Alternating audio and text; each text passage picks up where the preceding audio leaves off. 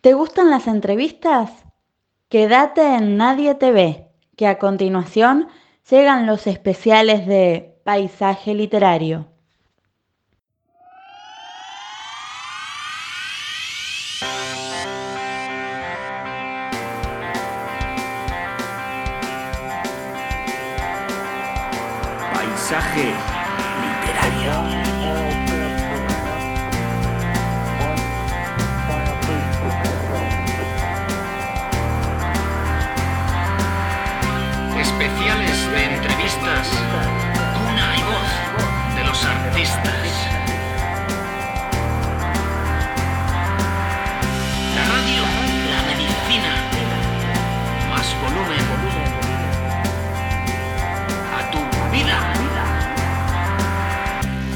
Bienvenido a Paisaje Literario.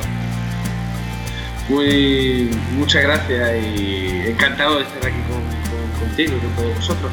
Y gracias por la oportunidad, claro. No, pero por favor, por favor.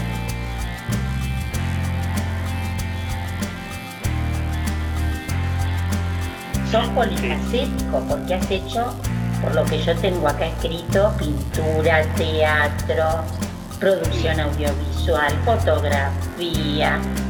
Una de las tantas autoras que sí tenía muchas ganas de entrevistar por la temática del libro. El primer relato, bueno, pues no sé si estará en el libro o no, pero ¿cuál fue eso que te impulsó? Bueno, abro el libro, mi primer relato, el tuyo, ¿no? Claro está. ¿Cuál fue y por qué?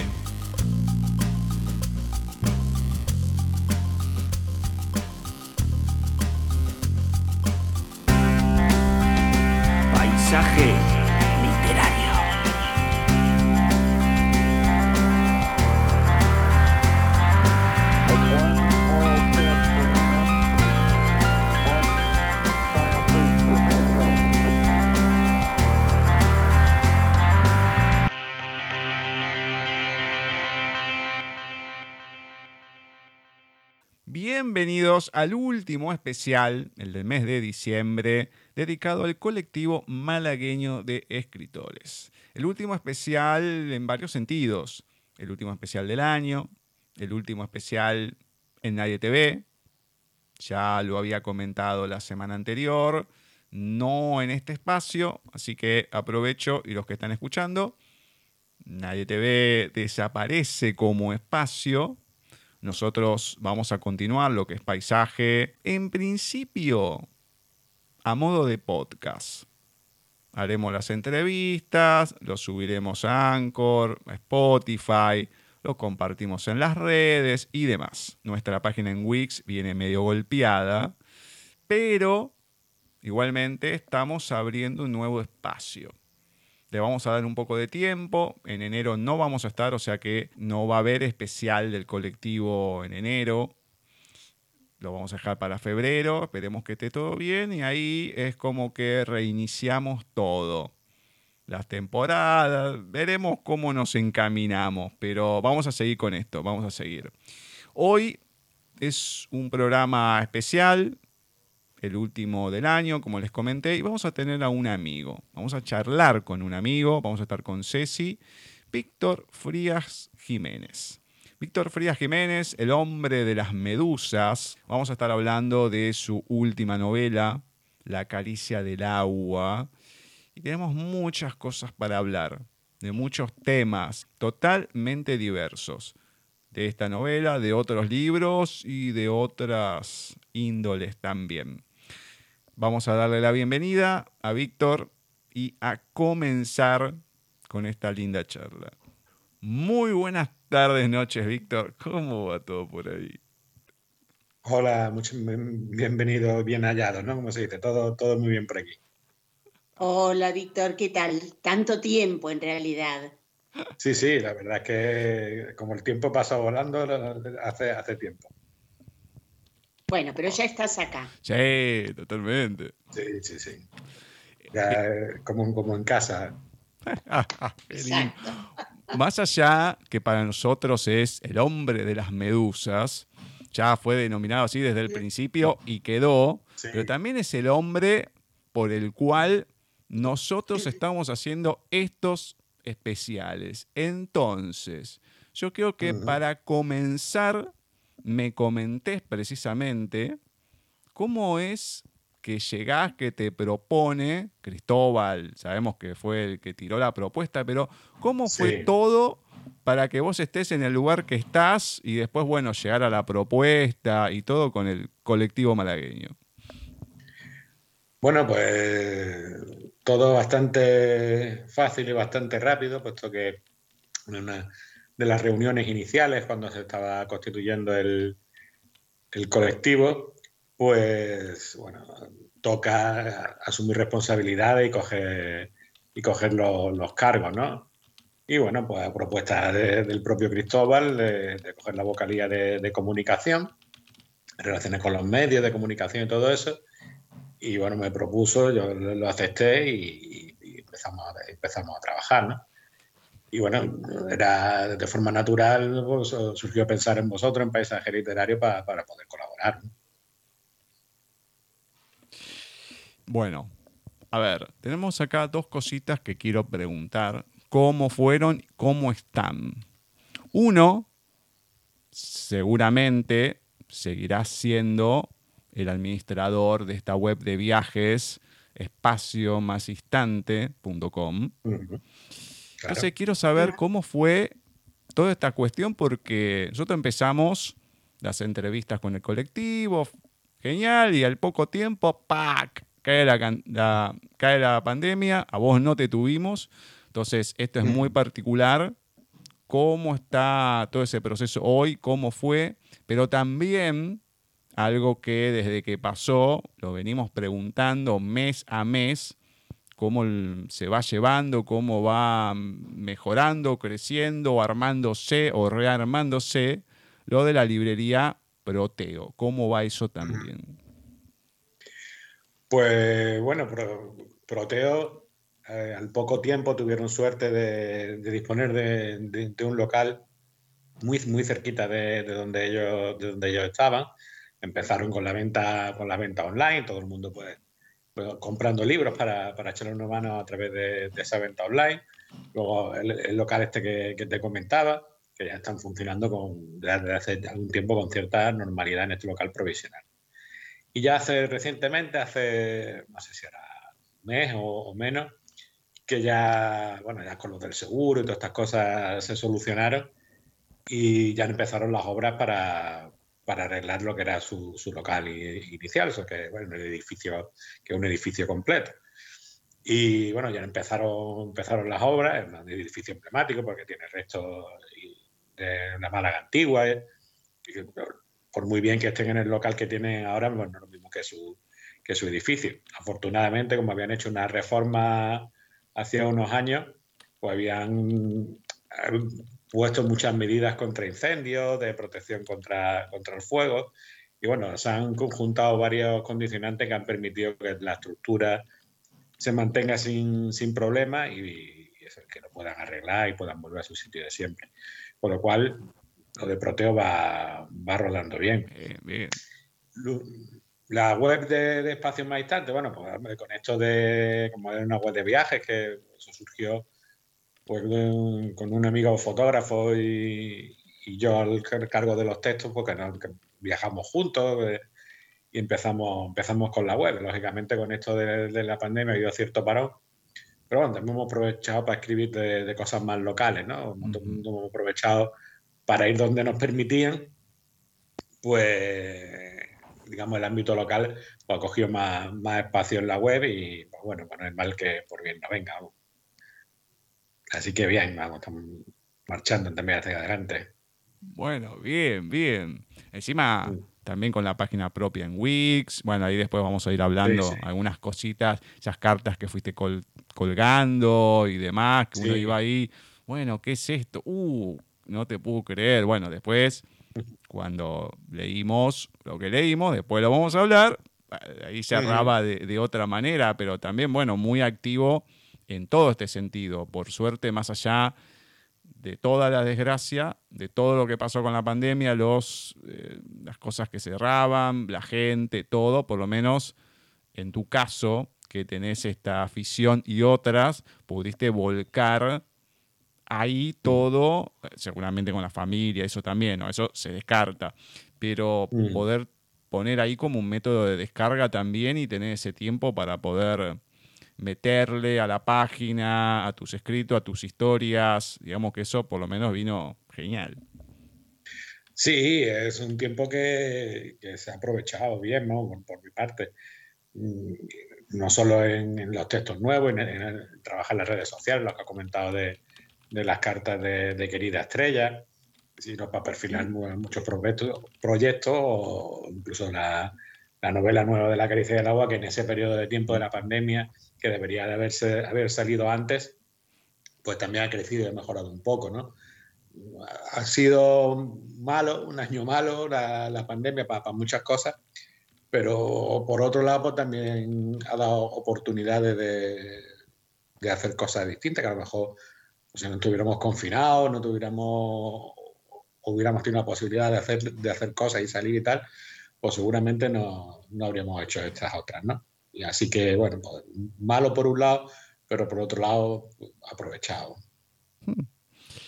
Y contame esta cuestión en, en el colectivo de por qué también se reagrupan los escritores malagueños, genial y todo, muy unidos, porque siempre que colgamos una entrevista o anunciamos en mayor o en menor medida, porque, a ver, las relaciones humanas son así, uno tiene más afinidad con uno que con otro y demás, pero siempre están ahí prendidos para el comentario, para de- decir algo, animar o lo que fuese. Siempre están ahí como yendo para el mismo lado. Pero actividades que haya, que se estén planeando, o aunque sea para el año que viene, a futuro, algo más allá de estar todos agrupados en el colectivo. ¿Qué hay? ¿Qué se viene? Pues mira, hemos empezado, recientemente hemos tenido presencia en la Feria del Libro de Málaga con un stand propio, que eso ha sido también uno de los, de los primeros hitos que hemos podido hacer. Hemos puesto en marcha también la- el proyecto que ya teníamos de principio de hace tiempo con ganas de hacer y que se, se vio también paralizado por, por la pandemia, que es un- una exposición de, de portadas de libros. Digamos como si fuera una exposición de arte, de, de pintura o, o de fotografía, en el que los protagonistas son, son las portadas. Y bueno, pues como ocurre en estas po- exposiciones, pues su cartelito al lado, informando de título de la novela, editorial, género, sinopsis y algunos detalles eh, técnicos, número de páginas, este tipo de cuestiones. Que hemos ya la, la- la primera de ellas aquí en una, en una asociación cultural de, de aquí de, de Málaga, que es la Peña del Sombrero. Y esa va a ser una exposición itinerante que va a ir por, en principio por, por Málaga, por la biblioteca de Málaga. Tenemos pactado aquí en, en otra localidad de aquí de, de Málaga, que es Laurín de la Torre, también en la Biblioteca Provincial de Málaga, que, que está en la palabra que la vamos a hacer a espera de ir concretando fechas. Y también está hablado de hacerlo en, en la librería Proteo, también nos, vamos, vamos a hacer esa exposición. Durante el tiempo que, que esté, pues se va a coordinar con algunos encuentros con, con autores y firmas. Y bueno, pues eso, la idea es que sea itinerante, de, partiendo de Málaga, la provincia y bueno, a, a cualquier ciudad que, que pueda estar interesada en, en ella. Realmente, Víctor, yo te admiro y te felicito. No sé de dónde sacas el tiempo para escribir, para hacer esto, eh, para vivir. De modo Sí. que realmente es, es una maravilla. Es. No. Pues no sé, yo me agradezco mucho la- las palabras, pero bueno, el tiempo pues realmente aprovechándolo al máximo Al máximo. y, y cuando no cuando no da más de sí pues se le roba un poquito al sueño también, un poquito de tiempo al sueño. Me y- imagino. Sí, bueno, y eh, al sueño, al descanso a veces también, ¿no? Que hay veces que a lo mejor pues, te gustaría estar más, más tranquilo, pero como tienes una idea rondando en la cabeza, igualmente no estás tranquilo porque estás pensando Claro. en la, el proyecto, en la idea, lo que sea, pues, pues te, pones, te pones a ello y, y ya está. Pero bueno, como al final, bueno, sí, te cansas, te- a lo mejor te estresas en un momento determinado, pero luego al final... Vale la pena. Sí, sí, sí, porque al final hay, hay recompensas Y ocurre que, que vas al proyecto, estás cansado del trabajo de la vida y, del propio este, del, proyecto que sea, ¿no? Esto de las posiciones mismo, cualquier, cualquier charla, cualquier firma, cualquier presentación que haga, o los programas de radio con los que se colabora, lo que sea, ¿no? Pero vas, haces el programa, haces la actividad que sea y cuando terminas y sales y vas y vuelves para casa, resulta que estás menos cansado de lo que llegaste. ¿no? Entonces, es seguro. Esto, esto está bien, ¿no? Y, te enriquece porque entra en contacto con, con, otros artistas de, cualquier tipo, ¿no? y aprendes de ellos y, y, ves otra dimensión de tu propio trabajo, ¿no? Y, todo mejora. Cuando se crean una sinergias muy, muy interesantes entre otros autores, artistas y eso, y, siempre enriquecedor. Qué lindo. Bueno, queríamos, eh, antes de comenzar con la caricia del agua, que nos, si te parece, si podés hacernos un resumen de tus libros anteriores, para que nuestros oyentes eh, los recuerden. Sí, hombre, por supuesto. Eh, bueno, la, historia comienza ya, hace algún tiempo con, la primera novela que, publiqué, Entre Acantilado, hace ya bastante tiempo. Una novela que era, bueno, la historia de, un personaje un tanto solitario que se va de vacaciones a una, casita en un pequeño pueblo en la costa. Y bueno, resulta que va descubriendo que la, casa en la que está alojado tiene una, una leyenda negra que todo el que vive ahí muere, ¿no? Y esa fue la, primera novela y todo estos derroteros de, de, este hombre que, bueno, su propia carga personal y, que, bueno, pues se ve un poco afectado, influenciado por, por, esa, por esa leyenda negra que tiene la casa en la que está alojado, ¿no? Claro, esto fue en el 2003. Esta fue en 2003, sí, ya hace, hace bastante años, salió en 2003. Y bueno, pero la, la primera y es, eh, un primer paso, ¿no? De, yo ahora hace poco la, la, la, releí todo eso, porque allá por luego en 2014, cuando ya empieza a retomar con más energía otra vez, eh, digamos, la, la, carrera literaria, pues eh, yo me siento todavía, me, me, reconozco en ella, ¿no? Evidentemente con el paso del tiempo evoluciona y creces y, y, y pero yo me reconozco en ella a día de hoy, ¿no? y le tengo mucho cariño. Porque la, cuando tomas la decisión de, tomarte esto en serio y de querer ser escritor y hacer, y hacer un buen trabajo, con lo cual eh, siempre esta novela entre acantilados es especial por eso, ¿no? Y bueno, luego posteriormente ya la siguiente novela fue El Instinto, que bueno, ahí se mantuvo, se publicó en redes sociales ya en 2015 hicimos una publicación también por, fue la primera vez que, que intenté hacer una publicación por, por entrega y la funcionó bastante bien a través de, redes sociales, la, esta segunda novela, El Instinto. Y ya posteriormente, ya en 2016, ya se publica en papel los, versos de la medusa que hemos hablado, que es por la que da uno ya el salto, ¿no? Y, y se hace más conocido como, como autor, ¿no? Y bueno, es la, la, novela de referencia para, para muchos de, mis lectores, ¿no? Y ya, bueno, pues el siguiente paso es el de la, de la poesía, el del poemario de, los seres transparentes. Bueno, parece que a lo mejor es algo muy nuevo, pero siempre había escrito poesía con anterioridad, empezando primero como letras de, letras de canciones que luego fueron mejorando en la construcción y haciéndose más ricas y, transformándose en poemas. ¿no? Salen Los Seres Transparentes, que esto ya es en, en 2019, que la verdad que también funciona bastante bien. Y ya llegó la, la, pandemia, nos paramos un poco, la caricia del agua estaba, estaba terminado y, y empezamos ya con, en 2021 la editamos.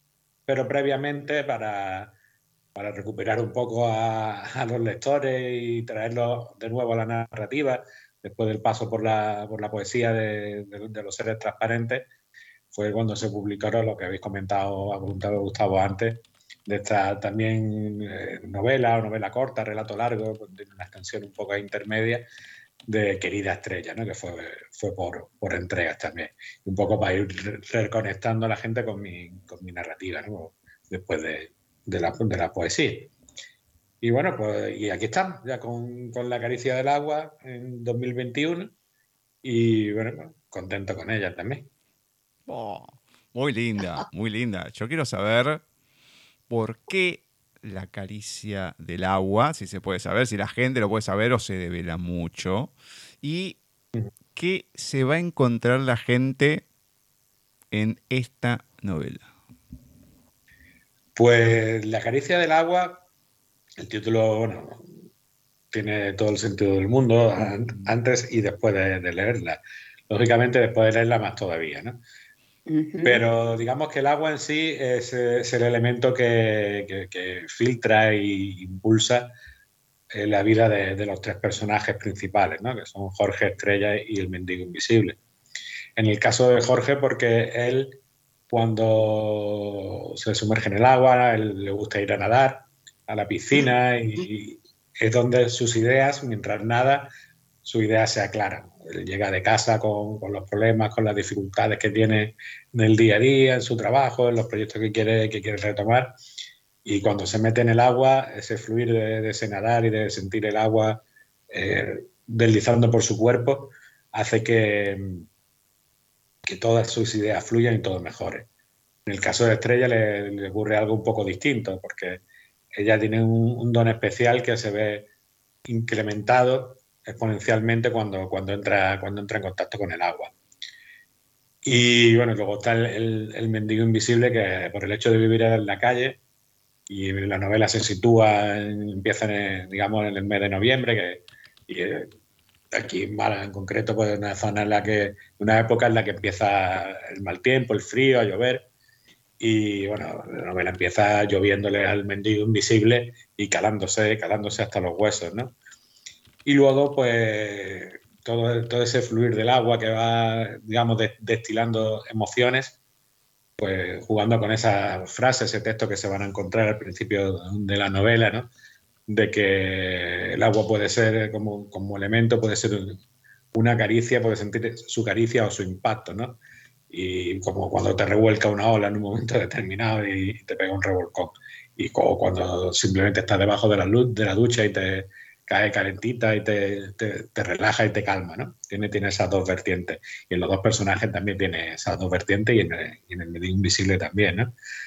Y luego, evidentemente, cuando, cuando se lea la novela, va a cobrar mucho más sentido todavía. Pasa que eso tampoco lo podemos contar demasiado, ¿no? No, no, no, no, seguro. a ver, dentro de la novela vos recién decís o comentaste del tema de este indigente, ¿no? Del mendigo invisible. Pero más allá de los mendigos, estos seres invisibles ante la gente, aunque la gente no los quiere ver y demás, también tocas temas como el racismo, la adopción. Hay un cierto tono en partes, no digo de protesta, denuncia, pero sí esta cuestión social en varios puntos que, si bien en la del mendigo invisible es lo más preponderante, pero hay pastillitas, hay cosas que se van dejando. Esa cosa que vamos viendo acá, estas cuestiones, ¿cómo van surgiendo en vos? ¿Por qué esa necesidad, si es que hay una necesidad, de plasmarlo, de hacerlo sentir o se te ocurrió porque le daba algo a la historia y nada más? Eh, bueno, realmente mm, es el, mismo, es el mismo mensaje, solo que en distintas vertientes. De todas maneras, eh, yo siempre tengo, tengo pendiente o tengo muy en cuenta eh, el entorno social, ¿no? Y, y, me parece muy importante hacer reflexionar sobre, sobre el entorno y lo que pasa a nuestro alrededor. En este caso en concreto, mm, no son más que otras vertientes del mismo diálogo o de los mensajes que, contiene la novela. La novela tiene tres mensajes fundamentales que son Uno de ellos es eh, la, la, necesidad de cambio, el, autoanalizarnos si, si estamos contentos con nuestra vida o no y, qué hacemos para cambiarla si resulta que es que la que, no nos gusta, ¿no? Eh, otra, otra vertiente es la, parte privada de, las personas, esa que no le mostramos a nadie. Y, otra última es el, conflicto, ¿no? El, cómo se puede producir una ruptura de la convivencia eh, por cualquier motivo. Por ejemplo, en el caso del, racismo, que, es, un reflejo de esta idea global de la, novela, que, la sufren los personajes principales, pero también los secundarios. Digamos que una forma de, tratar las mismas temáticas desde distintas personas, distintos enfoques y, situaciones. ¿no? Entonces, este el tema del, conflicto, de la ruptura de la convivencia, ocurre, por ejemplo, eh, con, los, dos hermanos de la novela o con los, y con los amigos, pero también con, el tema del racismo y el tema de la sociedad, ¿no? Y, este tipo de, enfrentamientos por circunstancias que, bueno, eh, tenemos que plantearnos, lo que plantea la novela es si realmente vale la pena que, rechacemos a, personas que hay a nuestro alrededor en nuestras vidas pues, en ese caso en concreto por, un tema de racismo por, o xenofobia, ¿no? como el caso, en este caso el conflicto entre los dos fruteros, dos personajes secundarios, que bueno, uno es español y el otro es, saharaui, y bueno, pues ahí, está el conflicto y, se agarran a, esas diferencias raciales para, para atacarse ¿no? y, para, y para, para generar ese conflicto, cuando realmente la convivencia es posible y fácil, sino se trata de, tener un poco de, empatía con el otro y, de aceptación del uno y del otro. ¿no? Entonces, pero son origen de, ese mensaje eh, global que tiene la, novela y bueno, se refleja a través de, los personajes principales, pero también de los secundarios. Igualmente con el tema de, la adopción, eh, otro personaje secundario que es Elena, y que, bueno, pero ella tiene la necesidad de ser madre, no puede por cuestiones físicas, pues, no, tiene, no puede ser madre, entonces, pero ese deseo lo, tiene y quiere, quiere, serlo como sea. Entonces se plantea la adopción y llevarla a cabo, ¿no? Un poco ese mensaje que comentaba antes de, bueno, ¿te gusta la vida que tienes? ¿No? ¿Quieres cambiarla en algún aspecto? Bueno, pues si quieres hacerlo, si quieres ser madre, no puedes físicamente, pero bueno, tienes otras opciones, pues ponte en marcha y hazlo, ¿no? igual que le ocurre a, los personajes principales, que es Jorge y Estrella, que bueno, Jorge tiene, es cocinero, ha estudiado hostelería y trabaja en un restaurante por un papel súper secundario haciendo solo salsas, ¿no? Pues él cree que puede dar algo más, e intenta hacerlo y a Estrella le ocurre lo mismo con, los tratamientos, pero ella eh, le hace masajes, tratamientos de naturopatía, este tipo de, de, de tratamientos trabaja en un sitio en el que es todo muy mecánico y donde ella cree que puede ayudar más de otra manera. Realmente es la misma historia, solo que ese, afán de, cuestionarse tu propia vida y si la quieres cambiar, solo que en los personajes principales o los secundarios. No son, no son historias gratis de relleno, vamos, eh, sino que sirven a ese mensaje de la novela y esa, y esa reflexión que pretende plantear. Hace un tiempo atrás ahora no me acuerdo el nombre, mm, no, sí, de Ediciones Ruselera. Habíamos entrevistado a un muchacho que había escrito Mosquitas Muertas y tocaba el tema también de la mendicidad, no la mendicidad, sino la gente en situación de calle, cómo eran los lugares donde la gente podía dormir, etcétera, etcétera, muy diferente acá, que es un poco más parecido a lo que podemos encontrar eh, acá, en la caricia del agua. Pero estas situaciones, pero más allá, más que nada, lo del racismo. Acá se ve mucho en todo. Acá se magnifica, creo que al 10.000% cualquier situación. Eh, hoy en día mucha gente de, todos lados, Nigeria, Senegal, todos vienen, tienen que ahí es un poco más complicado por la cercanía, pero acá siempre está el, negro, tratarlo como despectivo, no al, africano, sino al que vive acá, pero es morochito, etcétera, etcétera. Tenés racismo por todos lados. Más allá de lo que podemos encontrar acá, ahí ¿Se vive igual? ¿Se siente eso? ¿O es más como superficial, vamos a decir? No, sí, sí lo hay, sí lo hay. Sí lo hay. Y sea esa sensación ¿no? de racismo o, xenofobia, ¿no? Esta cosa de mm, que vienen a quitarnos el trabajo o de que vienen y tienen más ayuda del gobierno que, los españoles. Y, eso, eso está ahí. Eso está ahí y es palpable. Y bueno, partidos políticos que, que aprovechan esa ola para pa, captar votos y tal. Y sí es verdad que, que, está muy a flor de piel el tema del racismo actualmente, vamos. Y se culpabiliza eh, de ello de, muchas circunstancias, si, si, hay inseguridad ciudadana y se dice que es por culpa de los de muchos adolescentes que están que han venido de migrantes y que están en la calle tirados de alguna manera y son los culpables de, la, de la, violencia, de los robos, de lo que sea, se les, culpabiliza de, todo. Así que está muy, muy a flor de piel aquí también. Bueno, yo voy a, cambiar un poquito el rumbo este porque esta novela realmente tiene, es, eh, no se puede desperdiciar nada.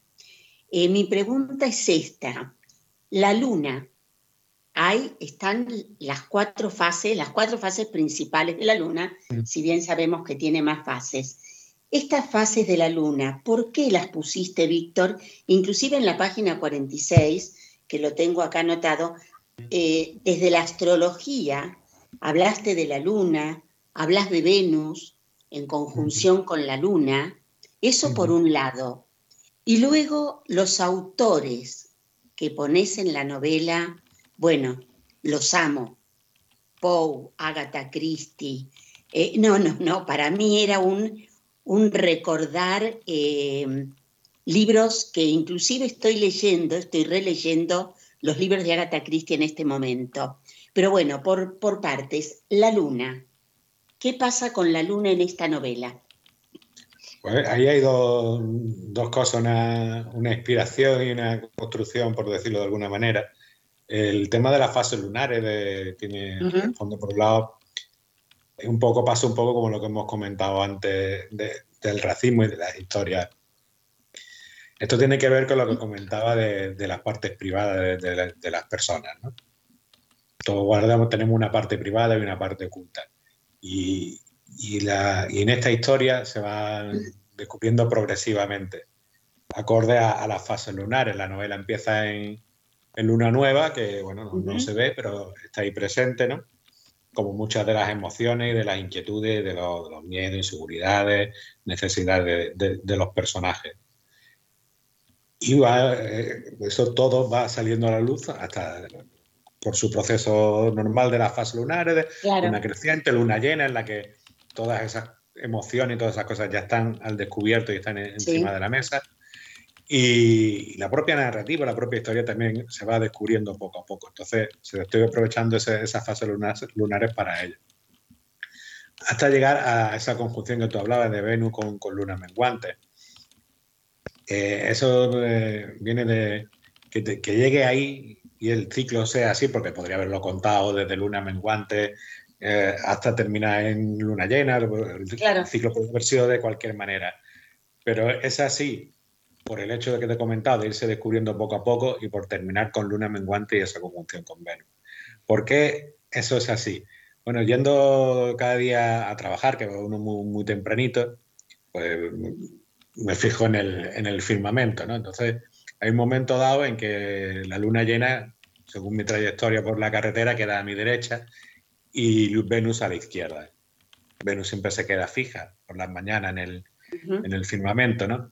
Y durante las fases lunares, la, luna llena, pues se va, va, haciendo el ciclo y va menguando hasta que en la fase de, luna menguante, pues queda eh, en conjunción con, con, Venus. Hay veces que queda más cerquita, pero se queda esta imagen parecida a la bandera de Turquía, ¿no? Esto que... Y, es muy bonito. A mí la primera vez que, que me fijé en esa conjunción, me pareció preciosa y me sugirió una idea que era que a veces para llegar a algo realmente hermoso y realmente bonito, a lo mejor hace falta menguar un poco y dejar de ser luna llena, brillante, espectacular, para convertirte en una menguante un poquito más pequeña, menos brillante, pero con, otra, con una Venus al lado, que juntos eh, quizá más, más hermoso. ¿no? Me sugería eh, esa idea. Y en este caso, relacionado con la, con la novela y con la historia, la historia de los tres personajes, claro, van a encontrarse al final y a entrar igualmente en, conjunción, que es cuando ocurre en esa fase de, de, la, de la, novela, de, de, la conjunción de los astros que se llama, ¿no? Y bueno, hay, en ese trasfondo hay una, de, las historias, hay también una búsqueda de, esa belleza, ¿no? De, ese, de ese algo mejor, de ese algo importante, de, ese, de esa mejora de las vidas que los tres personajes, tanto Estrella, Jorge como el mendigo invisible, andan, andan buscando. Y simbólicamente me parecía muy gráfico y, y me, apetecía contarlo de, esa manera. Pero ¿sabéis algo de astrología o bastante? Víctor, ¿o no? Sí. Lo que, ahora sí, porque lo investigan. Claro. Porque, lo investigan. No, no, me gusta poner las cosas ahí al azar sin mucho, sin mucho Entonces, claro, tú investigas, lees y, ves estas sinergias que van, que, que, van partiendo a lo mejor de, de, una cuestión de mera belleza inspiradora para ti, pero cuando estudias astrológicamente qué, qué, significa, ves que, ese significado tiene sentido y encaja con el personaje que estás creando. Y bueno, entonces eso es lo, mágico, lo mágico de escribir. Y entonces, pues sí, aprendes mucho y eso también es una cosa muy bonita. Hay que, para escribirlo tienes que, tienes que aprenderlo, sin duda. sí, sí, porque además está muy bien fundamentado. Mm.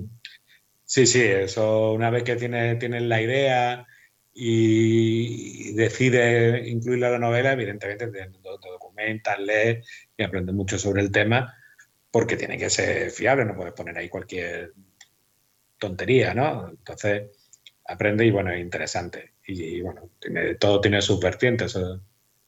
Y bueno, esta parte astrológica y astronómica, pues me, pareció interesante y la verdad que me gustó mucho leer sobre ello y aprender. No, no, no, interesantísimo. Y además también, o aprendiste o ya lo sabías sobre estas terapias alternativas a las que se dedica Estrella.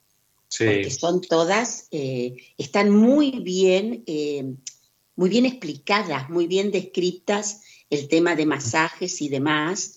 yo lo he vivido porque me lo han hecho y, y decía, pero bueno, esto es así, tal cual. Mm.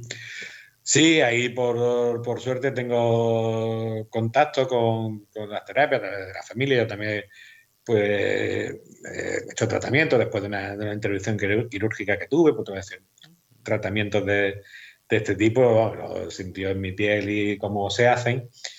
Esa experiencia la tenía, tenía la oportunidad de, hablar con personas que, lo, que los hacían también y después ya los tratamientos específicos que, a los que se hace referencia, pues los lees, ves vídeos de cómo, de cómo se hacen, ves para lo que sirven, para que realmente puedas utilizar. Porque tú podrías poner, me podría haber inventado un masaje que me saliera de la cabeza. Y poner una problemática que tiene la persona a la, que se le realiza el masaje y que no tuviera nada que ver, ¿no? Pero sí eh, me preocupaba el hecho de describir un tipo de masaje, un tipo de tratamiento que realmente fuera destinado al problema que, llevaba este personaje, ¿no? Entonces, bueno, parto de, un conocimiento personal que, que, yo lo he vivido y me, he tratado, pero también un poco ampliado para, para otro tipo de casos, ¿no? Porque claro, claro. estos personajes, cada uno tiene, tiene una problemática distinta y, había que hacerlo bien. Yo a mí no me gusta que, porque a lo mejor alguien que no sepa de, de estos tratamientos nada, pues lo lee y si y estás contando algo que no, que no se corresponde con la realidad, pues no lo No, no, no, es real. Pero si lo lee una persona que sí, pues sí lo va a notar y esa veracidad tiene que estar ahí. Y ahí también está el agua. ¿De dónde surge, claro, cómo surge la idea del título? Después voy a los autores. Hmm.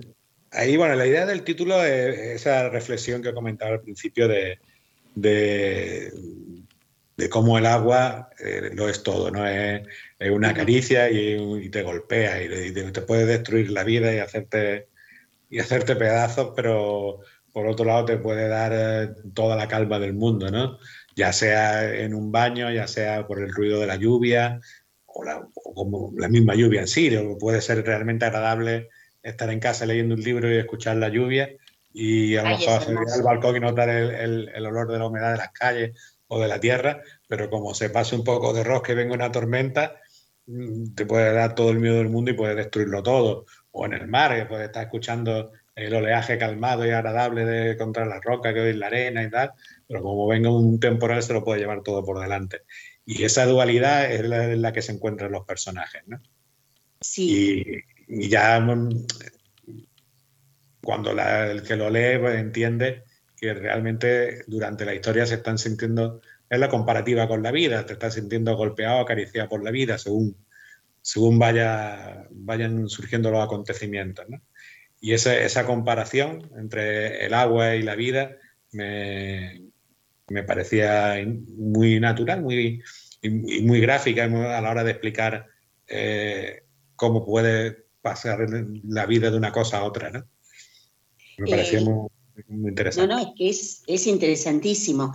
El personaje que eliges de Edgar Allan Poe, el cuento también es muy interesante porque eh, yo le, diría a nuestros oyentes que lean el cuento de Edgar Allan Poe al que haces referencia, si quieres decirlo o no, eh, porque tiene mucho que ver con, con, el con uno de los personajes. Yo lo he leído hace un tiempo, pero me pareció tan linda esa parte también, porque es como que entreverás eh, cosas, temas, autores no cualquiera lo puede hacer. Hay que conocer, hay que conocer bien a Edgar Allan Poe, eh, Agatha Christie, a Poirot, a todos esos personajes. Bueno, yo especialmente los, los amo y los sigo disfrutando. Sí, yo la referencia a Edgar Allan Poe es por prácticamente cuando empieza en la infancia y adolescencia a leer, pues fue una de las primeras cosas que leí, la narración extraordinaria de, Poe, que la tenía mi padre en casa, ¿no? Entonces, pues, eh, un referente de, las primeras cosas que lee, que curiosamente me ha pasado con, esta novela y, como tú comentabas antes, que he retomado su, lectura y lo, he vuelto a recuperar con el tiempo, ¿no? Y en esa recuperación con el tiempo, eh, ya estaba trabajando en la novela, eh, lee ese relato que era el Ligeia, no sé si... Ligeia. No sé si lo, de verdad no sé si lo pronuncio correctamente, nunca me lo he Y, de pronto ves que te, encaja al 100% con, la, con la historia que estás contando y con el personaje. Sí, sí, es increíble. Y, dices, esto tengo que hacer referencia por fuerza porque es que no solo es que alimente la historia que, estás creando, sino que la, potencia a la vez, ¿no? Y le da como más, más firmeza y más veracidad y tenía, tenía que estar por fuerza. Le da otro brillo, no sé. Sí, sí, sí, eso le, dio, le dio un juego espectacular. Sí, sí. Además que el mismo ambiente con el personaje que va leyendo los cuentos y demás por lo que le va pasando, uno lo que va leyendo, claro, uno dice, bueno, acá hay una sugestión, hay algo, mm. entonces se envuelve todo, pero a ver, no solamente es esto, tenés muchas referencias desde la otra parte, no desde el que lee a Poe, sino desde la otra parte que lee también y todo, con tus libros, con los versos de la medusa, con los seres invisibles. Vas metiendo muchas pastillas ahí.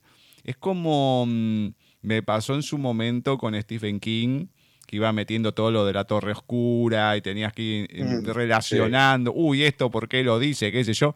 Y acá también vas haciendo ese juego que ya después de un tiempo de haber publicado varias cosas y demás, se va haciendo más interesante y poder interrelazando muchas cosas. Sí, el, juego de, las, de las conexiones entre distintas novelas eh, importante, da, mucho juego y el que, el que me ha venido leyendo yo creo que se los va a pasar muy bien, porque además son muchas conexiones y, entre, distintas, ¿no? distintas obras. Todo esto obedece a un, proyecto más, más amplio, más global, que, llamo de los, soñadores huérfanos, porque digamos, los, los, protagonistas todos, lo que tienen en común es que han perdido algo en la vida, ¿no? Ya sea un sueño, una persona, algo, ¿no? Y cada uno, como en nuestra propia vida, nosotros somos personajes de nuestros protagonistas de nuestra vida. Pero van pasando otras personas que vienen y van, otras que se quedan, otras que no, que te dejan más huellas o menos. Y a esto les pasa un poco lo mismo. Y las conexiones que hay entre los personajes de mis novelas es esa, ¿no? Ocurre, ocurre de esa manera. Y de pronto, pues La caricia del agua, que tiene sus protagonistas, que es Estrella y Jorge, de pronto aparecen otros personajes que, que si me has leído los vas a reconocer y va a averiguar cositas, detalles que, bueno, que, te enriquecen. Es un regalito a, a, quien me viene siguiendo y a quien me viene, me viene leyendo. Sí, sí, sí. Pero dentro de ese, de ese marco general, que ese concepto de que, bueno, la, vida es así, ¿no? Todos somos protagonistas de la nuestra, pero vamos también pasando por la de los demás y vamos dejando una huella, ¿no? Más grande, más pequeña. Yo creo que la gente se va a divertir mucho con claro. eso. ya en algún caso eh, gente me comentaban leyendo esta la serie de cartas de Querida Estrella, que también tiene eh, conexiones. Pues algunos ha saltado en el sofá leyendo cuando ha descubierto alguna de, estas conexiones. Eso pues, es como. divertido. Claro, eso es como El Hobbit y El Señor de los Anillos. Uno dice, ¿qué leo primero?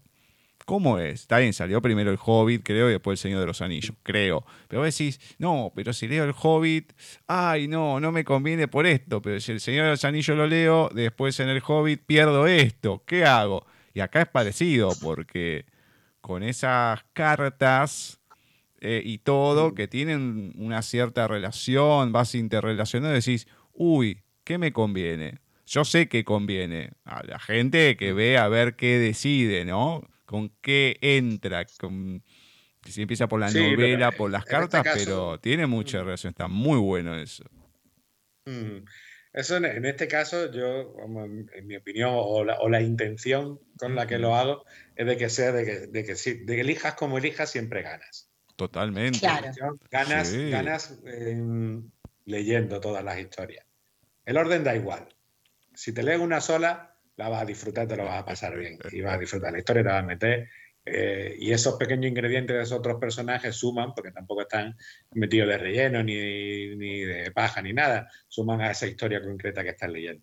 Bueno, te has leído un libro, lo has disfrutado, bien, guay, pues ya está, ¿no? Sin embargo, cuando lees, no te va a, a, chafar ninguno de los otros libros tampoco, sino que si cuando los leas, suma y vas a ganar más, se va a volver esa lectura mucho más rica.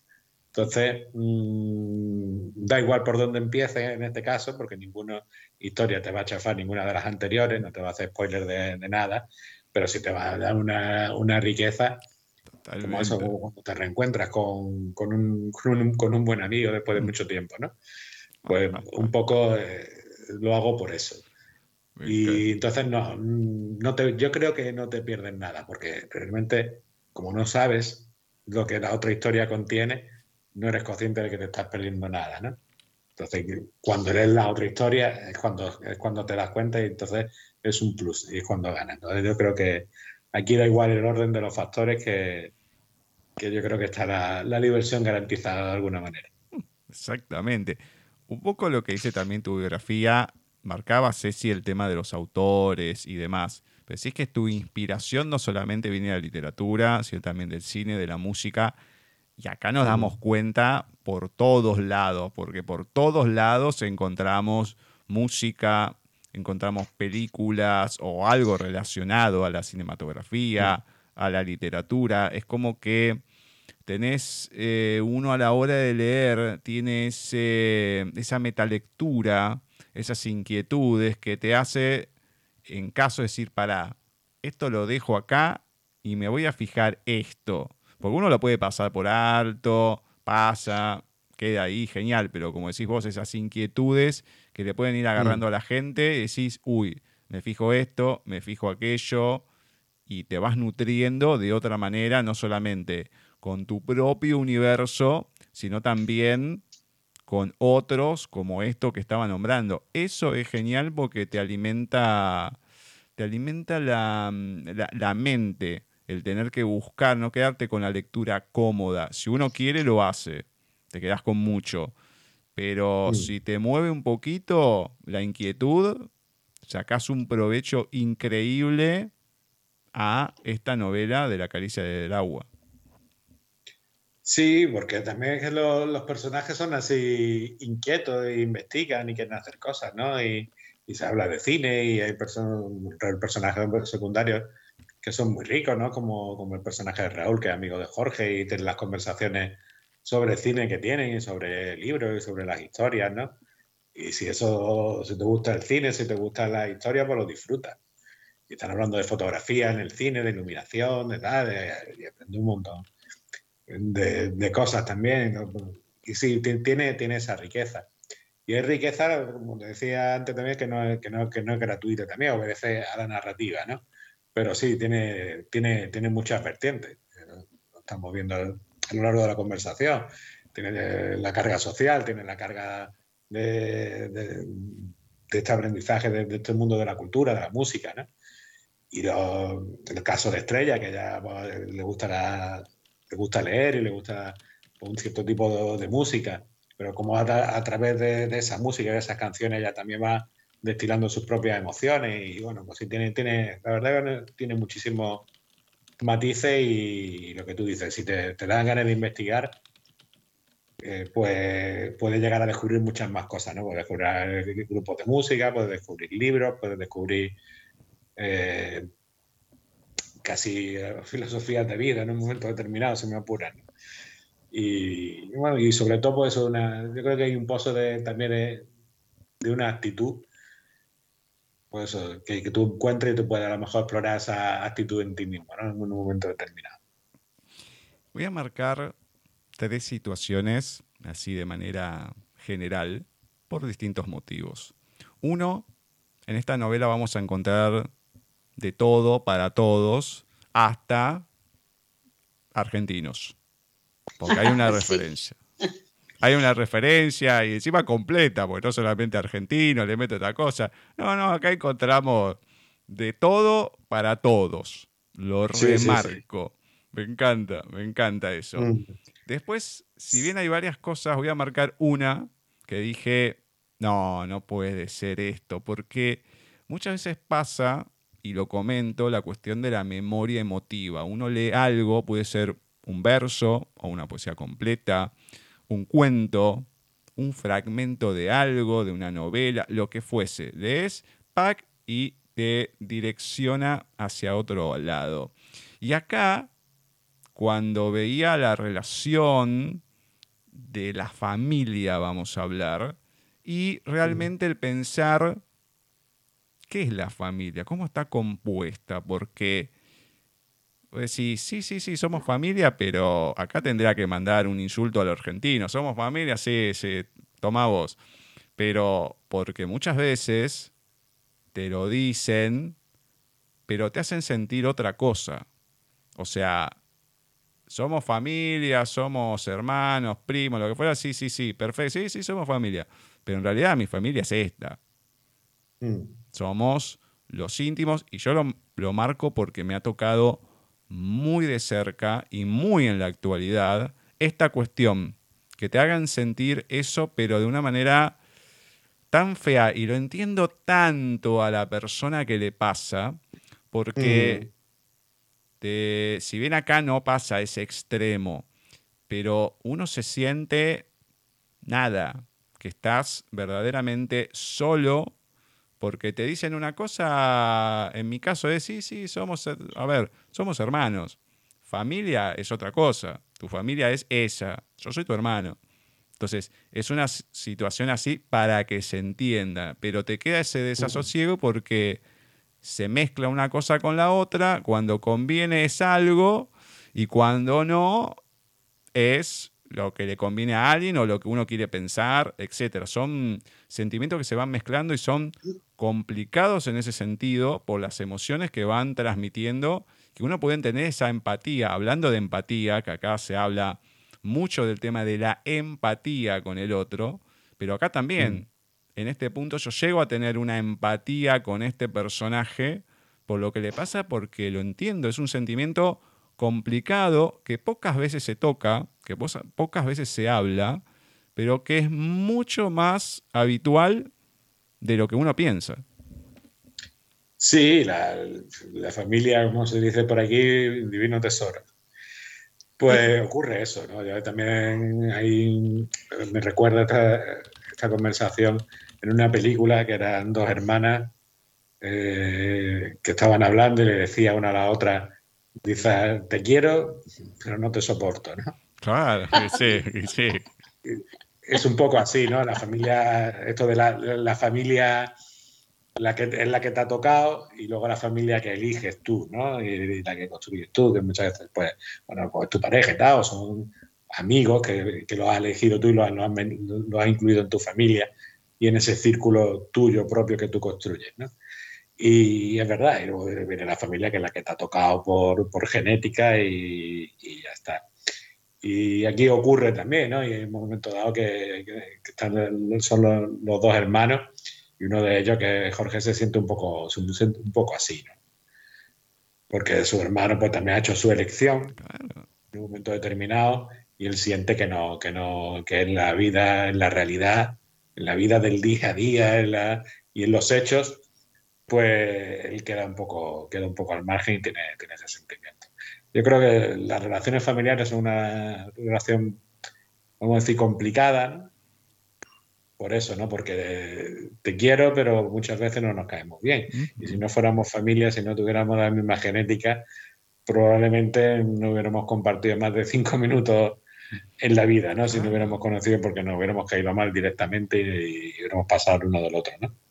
Es complicado. Y es verdad, bueno, no sé si hasta qué punto se, se habla mucho sobre ello, ¿no? También es incómodo. Yo creo que un tema que hablar de, la familia y de, tus dificultades en las relaciones con, tu, tus hermanos, con, tus padres o lo que sea, con tu hijo, es, complicado de, exteriorizarlo. Yo creo que ahí todo el mundo nos sentimos, nos sentimos incómodos a la hora de, de quejarnos de, las relaciones que tenemos con los hermanos. ¿no? Aquí también se dice mucho esto de que dice, mi hermano es mm, muy malo, pero lo digo yo, no lo digas tú. si tú me dices que mi hermano es muy malo, yo a mi hermano lo defiendo a muerte, ¿no? O mi padre, ¿no? Tú dices que mi, padre y mi madre, tú dices hay que ver lo mal que se ha portado tu padre tu madre conmigo, no sé cuánto. Y entonces, no, mira, mi padre, mi madre, mi familia no me la toque. Aunque tú sepas que, que están actuando mal. Dices, de mi familia, pero mal yo, los demás no, por favor. Claro. Y sí, es complicado. El tema de las relaciones familiares es complicado.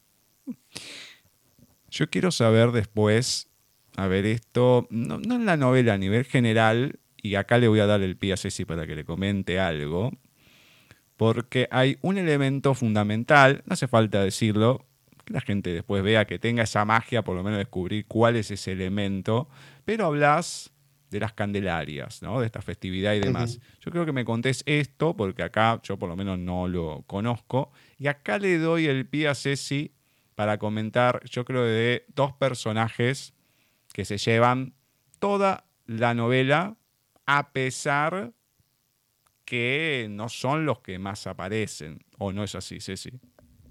Por supuesto, yo este, cuando iba leyendo eh, lo que hacían Honorio y Cristi, uy, Bres, lo estoy diciendo y ya me emociono. es tan hermosa esa relación, tan, tan linda que, no sé, explícanos un poquito cómo se te ocurrió ponerla, Víctor. Eh, no la puedo decir porque ya ves, me estoy atragantando. Sí. Bueno, eso es una relación de, abuelo y nieta. Divina. Yo creo que sí, son la, por lo menos las relaciones de abuelo y nietos que yo, que yo he conocido, ¿no? Y entonces es un reflejo de, de ello, ¿no?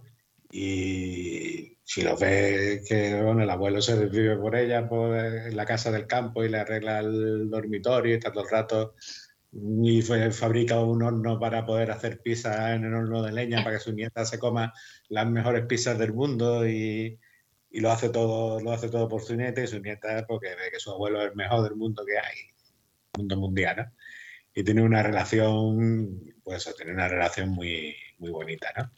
Yo creo que se enseñan cosas mutuamente el uno al otro de alguna manera. Y sí, es una, relación muy bonita.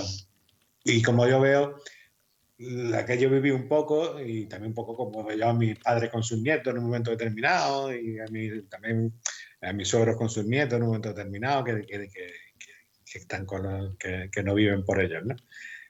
Y me, vamos, eso me, me, ha salido de, de, de, forma natural. Pero y, le da un toque Bueno, divino, también tiene que ver mucho con lo de... especial, Perdón, que no te... que le da un toque especial, le da Sí. un toque muy especial.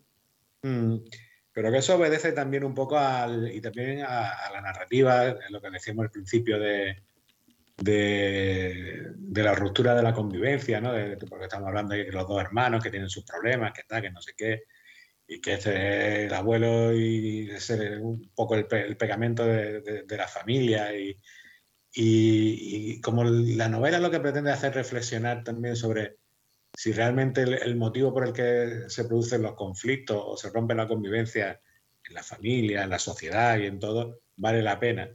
Pues esa relación entre, entre la abuela, el abuelo y la nieta, es decir, como para decir a los dos hermanos, venid aquí los dos, mm, estáis aquí con vuestro vaivén y vuestras historias, dice, realmente las diferencias que tenéis, eh, vale la pena que se rompa esa relación que tiene el abuelo con la nieta y que podéis tener vosotros también, como hermanos que sois. Entonces, esa es un poco la, esa, esa historia y esa relación está ahí para eso, ¿no? Y bueno, es muy bonita, pero la- no, no está solo por, me- por temas estéticos, ¿no? O emocionales o para No, tocar no, las fibras sensibles. No, Está ahí para eso. Y realmente yo creo que esa era una reflexión importante que, que- que me gustaría que se, que se hiciera cuando se haga la novela. No es que nada está puesto al azar, No, no. nada está puesto al azar. Está Nada. todo muy bien pensado, Víctor, realmente. Eh, ¿Nos podés regalar una partecita de esta hermosa novela? Leyendo tú. Claro, sí, sí. Sí, déjame un momentito, cojo, vamos, yo lo que me gusta leer sobre todo es el, me gusta leer el primer capítulo, Ah, porque bueno. creo que es bastante, mm, una puesta en escena bastante clara de, de lo que es la novela, la novela en sí. Y, y sobre todo un primer párrafo que es bastante, bastante, el capítulo entero es bastante intenso, te sitúa mucho en la, en la historia. Y bueno, hay una primera- un primer párrafo inicial que, que es bastante descriptivo de, de lo que quiero transmitir muchas veces y cuando hablaba de, de la necesidad de cambio y de la responsabilidad que tenemos en la vida. Un La ciudad dormida y los invisibles. Ese, ese es el primer capítulo. Y bueno, me, me gusta porque, bueno, es, eh, es el principio, ¿no? Y es una forma muy... La mejor forma de empezar los libros es por el principio, claro. como, como se dice, ¿no? Pues lo leo entonces. ¿Cómo no? Por favor, te escuchamos. La ciudad dormida y los invisibles. Una vez tuvo un nombre, un apellido, una posición, una carrera profesional. Sí, tuve todo eso y también una esposa, buenos amigos, un hogar y algunos sueños por cumplir. Pero lo perdí todo y ahora mi morada carece de un techo que me cobije. Mientras la ciudad duerme, yo, desde mi hogar en la calle, la observo. Una vieja gorra del Club Deportivo Málaga y unas gafas de sol cubren mi rostro. El pelo largo, enmarañado y la barba desaliñada combinan con el chándal sucio que he visto, configurando el personaje de mendigo en el que me oculto. Esta imagen es efectiva porque me sitúa en el extremo opuesto de lo que un día fui. Resulta interesante pensar en cómo la vida cambia a tu alrededor, cómo puedes llegar a perderlo todo y la responsabilidad que tienes en ese cambio. Pienso en eso cada día. La ciudad duerme. Es la hora en que el silencio domina la noche y solo oigo el repiqueteo de las primeras lluvias de noviembre sobre el tordo del comercio que me protege. Observo el agua que cae en un pequeño charco que se ha formado sobre el asfalto, distorsionando el reflejo de las farolas en él. Queda poco para que la ciudad despierte. Los barrenderos aparecerán parsimoniosos, quizá escuchando la radio para hacer el trabajo más llevadero. Dentro de un rato, una furgoneta se detendrá sobre la acera. El conductor bajará y entregará su pedido de pan en la marisquería de la esquina. teniendo que agacharse para pasar bajo la persiana metálica a. A medio subir. Aparecerá Juan, ya jubilado, donde su paseo matutino, como si fuera el encargado de abrir las calles. Hará su estación habitual en la ermita de la Virgen de la Piedad. Puede que nadie sepa jamás qué le pide. Luego continuará caminando, conservando para sí el secreto de su diálogo con la Virgen. Bueno, este es el, comienzo, la, puesta en escena con, el mendigo observando toda, toda la vida que, ocurre a su alrededor. Y bueno, un poquito más largo, pero tampoco quiero monopolizar la, programación de la lectura completa, porque además como me enrolle puedo leerme el libro entero. ¡Ay, qué lindo! Pero bueno, eh, bastante intenso el, capítulo y ahí salta en escena este mendigo invisible que, comentaba. Y bueno, me, gusta esa frase que, he leído de pienso en ello cada día, ¿no? La responsabilidad que tenemos, que tenemos en las cosas que nos pasan, ¿no? Y es una de las reflexiones también importantes del libro. Y bueno, pues está este, este, mendigo al final de este capítulo eh, que ha perdido su, su espacio en, en, la calle porque otro mendigo se lo ha robado y lo, lo, ha, lo, ha, echado de allí amenazado con una navaja y tal. Pues él lo recupera a su vez eh, hmm. asesinando a este otro mendigo de una forma poco agresiva. ¿no? Él dice que, que no es su estilo la violencia. ¿no? y lo hace de forma callada, de forma apagada, bajo, bajo una lluvia de noviembre que lo, que lo está mojando. ¿no? Le está recordando lo, ínfimo y lo, pequeño que es. Y bueno, pues es una, yo creo que hace un capítulo que hace mucho reflexionar. ¿no? Eso lo acompañás. Nunca fueron de mi agrado. Lo aclaro, porque nunca me gustaron. Pero hay que reconocer que tienen un temazo como Lluvia de Noviembre, los Guns N' Roses. Entonces, es como esa imagen de noviembre, la lluvia, con el tema de fondo, que es así melancólico, como que te lleva a otro lado, es como que tenés todo el ambiente ahí. Además que es muy interesante cómo empieza y lo que siempre se comenta, no solamente nosotros, se comenta desde siempre, que si la novela ya desde el primer momento que uno la empieza a leer te atrapa, tiene algo interesante, ya ahí, bueno, es el gancho para continuar. Y con eso, ahí decís, uh, ¿qué pasa acá? Entonces, mm. eh, y es un tema complicado, duro, no empezás livianito. Entonces uno mm, decís, bueno, ¿qué, acá qué onda? Y seguís leyendo y seguís y se va relacionando uno con el otro y demás. Además que uno siempre va pensando, bueno, sí, no, es esto, no, aquello, no, ahora va a pasar esto, aquello y el otro, y después te quedás, Una cosa, había un personaje de hace muchos años acá en Argentina, un sketch que se llamaba El Groncho y la Dama, seguramente ese sí se acuerda.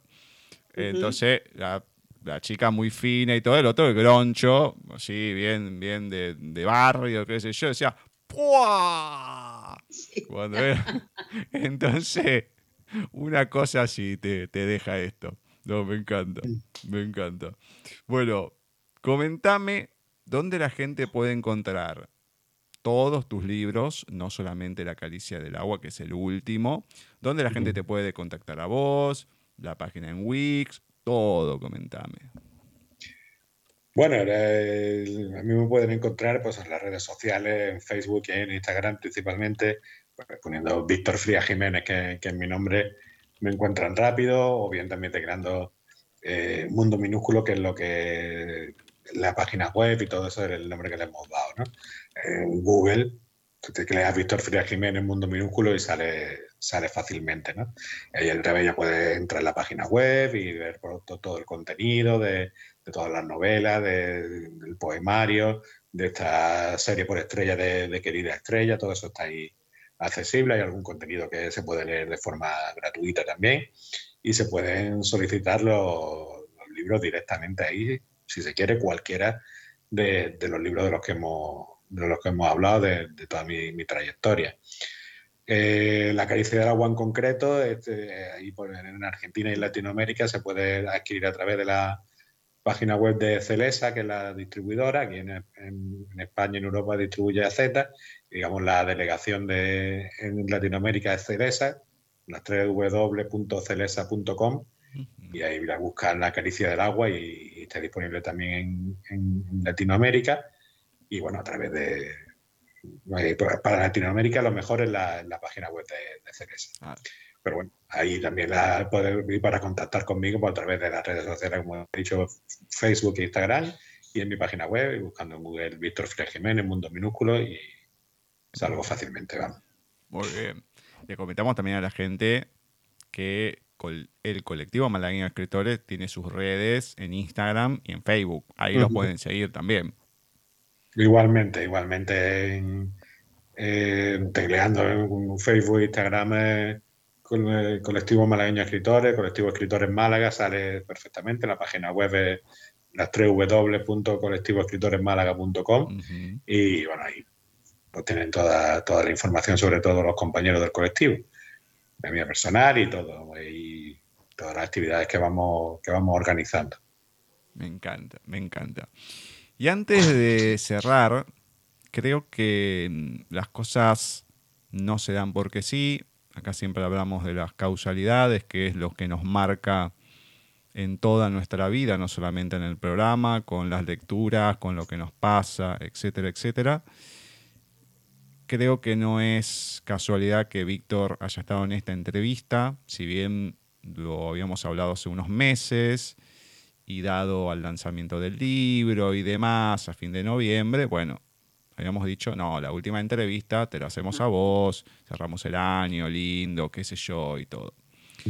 Hace prácticamente un año atrás entrevistábamos a una persona, como a tantas del colectivo, que, como mencionamos la semana pasada, de manera imprevista por lo que comentaron en las redes sus hijos y demás, falleció, se si leyó algo es un, impacto para nosotros por cómo nos había caído la manera de leer, la manera de expresarse, de hablar, y eso que lo entrevistamos, y uno podía tener un contacto así, escuchando sus audios, sus textos, sus interpretaciones, narraciones, pero yo quiero que vos comentes algo desde no solamente desde el lado del colectivo, sino el lado del sentimiento de la persona, de Víctor, de todo ese grupo de gente que lo conoció de otra manera Sope,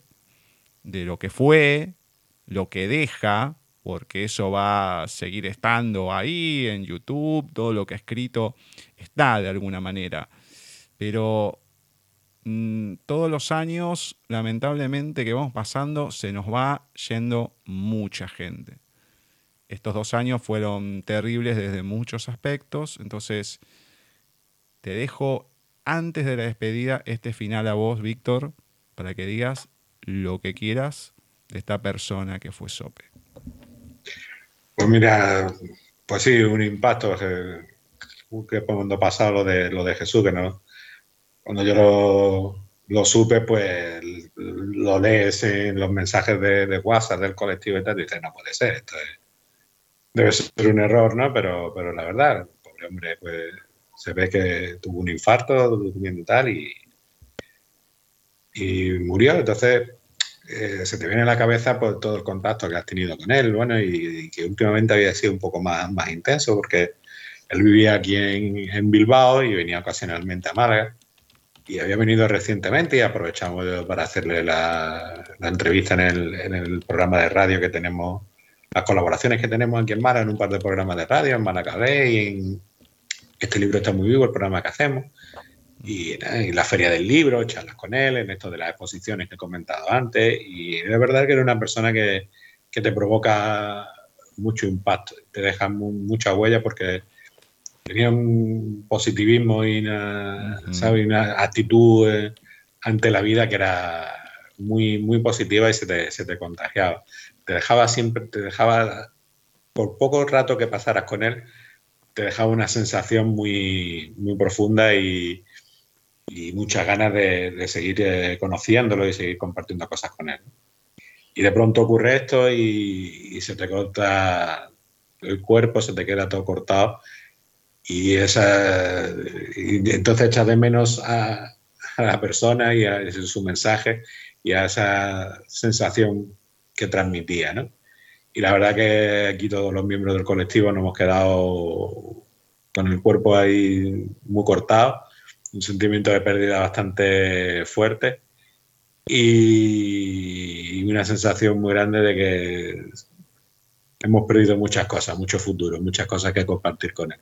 Pero bueno, como tú decías, ahí queda su, su legado, eh, bueno, ha quedado ahí que tenía una novela medio escribí que estaba deseando publicarla, eso se ha quedado a medias, pero bueno, tenemos ahí el legado de todo lo que ha hecho y bueno, y ese mensaje y ese positivismo que, él transmitía, que se nos lo quedamos para nosotros, lo aplicamos nuestra vida y yo creo que nos va a venir muy bien y siempre bueno, nos vamos a acordar de él con mucho cariño. Eh, nosotros vamos a seguir leyendo sus poemas y le comentaba a Gus que me pasó algo extraño anoche buscando algo para mis alumnos, o sea, no nada que ver con ni con el programa de hoy, nada, estaba buscando unas pruebas y sale datos, biografía, nombre, Jesús María. Yo digo, ¿cómo puede ser? Y me salió Jesús López Sope. Me puse a leer todo, me puse a llorar un poco, obviamente, que son las causalidades de las que habla Gus.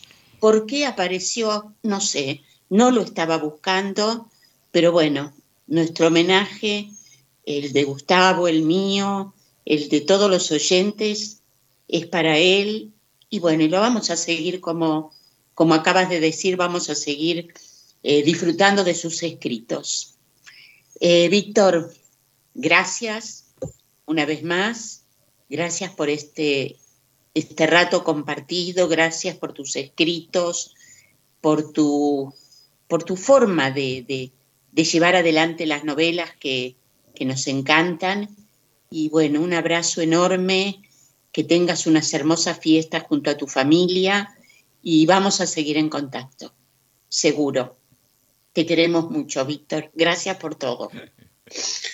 Pues nada, muchas gracias a vosotros. Ya, es verdad que nos conocemos hace tiempo, ya nos tenemos cariño y muy, muchas gracias por, dedicarle tanto amor a, la literatura, a los libros y, ahora en este momento a mí en particular. ¿no? Yo os deseo lo mismo, que paséis muy buenas fiestas con, la familia y, a disfrutar de, esos momentos, que hay que disfrutar la vida cada, a cada segundo. Eso es lo que lo realmente importante y lo que queda, ¿no? Pues, aprovecharla, disfrutarla, escribir, leer y disfrutar de la gente a la que queremos. Exactamente, exactamente, es así. Como dijo Ceci, te queremos, porque siempre, mm, si bien es una moneda común, lo que decimos cada vez que hablamos con los malagueños, siempre hay una sonrisa y todo, pero antes de todo eso estaba Víctor Frías, que lo entrevistamos un par de veces y que nos mensajeábamos y siempre mm. la, la, buena onda, siempre el hablar y uno lo nota con optimismo y demás. Entonces eso cuando uno está hablando con otra persona, se mensajea o lo que fuese, o está en una entrevista, es favorable porque te lleva hacia otro lugar y más allá de lo que se está hablando, eh, se disfruta, se disfruta. Entonces eso es muy importante y hace a lo que es la persona, tu persona. Así que de mi parte también, bueno, nuestra si alguna vez te, encontrás o en algún lugar o algo con la familia de Sope, mandale un, beso de nuestra parte, nuestro cariño eh, eh, de ellos, lo que fue, lo que sentimos con él y todo. A vos, a tu familia, como dijo Ceci, traten de terminar este año, de disfrutar estos días que quedan, que falta bastante todavía, y que se pueda empezar el año siempre digo, es como, es una línea imaginaria, ¿no? Porque uno pasa de un día al otro, no, no, es una película de ciencia ficción ni nada, pero siempre uno es como que va renovando las esperanzas, es como esa bocanada de aire que se toma y a seguir. Después pasa todo igual, pero no importa. Es ese estado de ánimo que uno tiene, entonces, más allá de la comida y todo, ¿no? Que Ah, ya sabemos cómo comen. Así que eso es envidia. Pero a seguir por mucho, mucho más. Nosotros vamos a seguir, más allá del cambio de Nadie TV, de espacio propio, vamos a seguir con, con el colectivo, entrevistando, pasando lindos ratos. Y obviamente, siempre cuando haya algo nuevo, te vamos a tener acá charlando, hablando y pasando un lindo momento como siempre. Así que gracias, gracias, gracias, Víctor. Y bueno, por mucho más. Pues nada, sí, perfecto. Eh, me encantará tener estas charlas porque todas son charlas entre amigos y, eso es lo importante ¿no? en la vida. Eh, yo lo disfruto mucho y, vamos, y vamos a seguir haciéndolo siempre. Exactamente. Un abrazote gigante para vos y toda la familia. Igualmente. Dale, chao, chao. hasta luego. Así ha pasado por el último especial en Nadie TV el último especial de 2021 dedicado al colectivo malagueño de escritores, un amigo, Víctor Frías Jiménez, que más allá de la excusa que tuvimos con su último libro, La caricia del agua, estuvimos repasando, o él estuvo repasando, todas sus historias, toda su vida en cierta manera con la cultura, con el arte, pero sobre todo como dijo, pasando un lindo momento, un lindo rato, charlando con un amigo y disfrutando, sobre todo. Ya lo creo. Excelente escritor y excelente ser humano. De modo que realmente somos privilegiados, Gus, por haberlo tenido. Eh, yo sigo emocionada todavía, pero eh, solamente darle gracias a Víctor por, por haber estado con nosotros son muchas cosas, son muchas cosas que, se nos, que se nos mezclan. Eh, uno está, yo, cuando Víctor estaba hablando, no se me nota a mí como se le nota a Ceci, porque estamos con audio, pero tengo los dos chorrones a cada lado de los ojos, de lágrimas y todo, porque mm, eh, es lo de Sope que es lo, lo que más te pega, es como uno ya viene medio golpeado y te pegan ese, ese trompazo de knockout y ya quedas totalmente drogui, porque es un impacto muy fuerte terminarlo de esta manera. Es un ciclo que se cierra, aunque la idea es continuar, pero mm, eh, son mucho tiempo, pero bueno, lo vamos a estar hablando en forma particular la semana que viene. Este es el último especial del colectivo, como les mencioné en Nadie TV, en todo, en el 2021 y demás. Seguiremos, veremos cómo nos reseteamos. Y bueno, tomamos un poco de aire, si te parece, unos minutitos mientras dura la presentación y demás. Y vamos con el programa oficial, ¿te parece? Perfecto, Gus. Quédense ahí que ya, ya estamos con las lecturas y una nueva entrevista en Paisaje Literario.